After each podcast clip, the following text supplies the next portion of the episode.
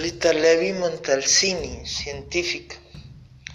Sobre todo no le temas a los momentos difíciles, pues de ellos salen las mejores cosas. Científica italiana, nació el 22 de abril de 1909, murió el 30 de diciembre de 2012.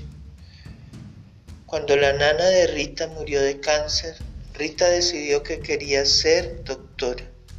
Le fascinaban en particular las neuronas, que son las células del cerebro. Por lo tanto, después de graduarse, Rita trabajó con un profesor extraordinario llamado Giuseppe Levi y un grupo de científicos sobresalientes de su generación.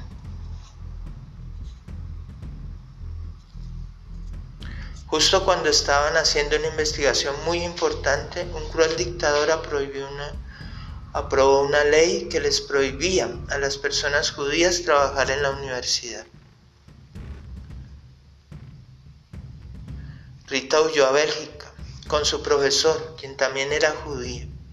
Sin embargo, cuando los nazis invadieron Bélgica, Rita tuvo que escapar de nuevo, así que regresó a Italia.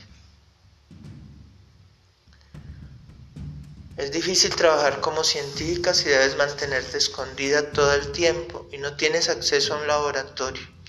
Pero Rita no se dio por vencida y convirtió su recámara en un pequeño centro de investigación. También afiló agujas de tejer para crear instrumentos quirúrgicos. Colocó un pequeño quirófano frente a su cama en el cual disecaba pollos y estudiaba sus células bajo el microscopio.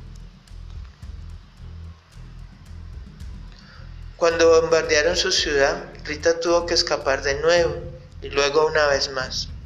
A pesar de ir en escondite en escondite y sin importar dónde estuviera, Rita seguía trabajando. Por su trabajo en el campo de la neurobiología, recibió el Premio Nobel de Medicina, con lo cual fue la tercera persona de su escuela de medicina en recibir ese premio.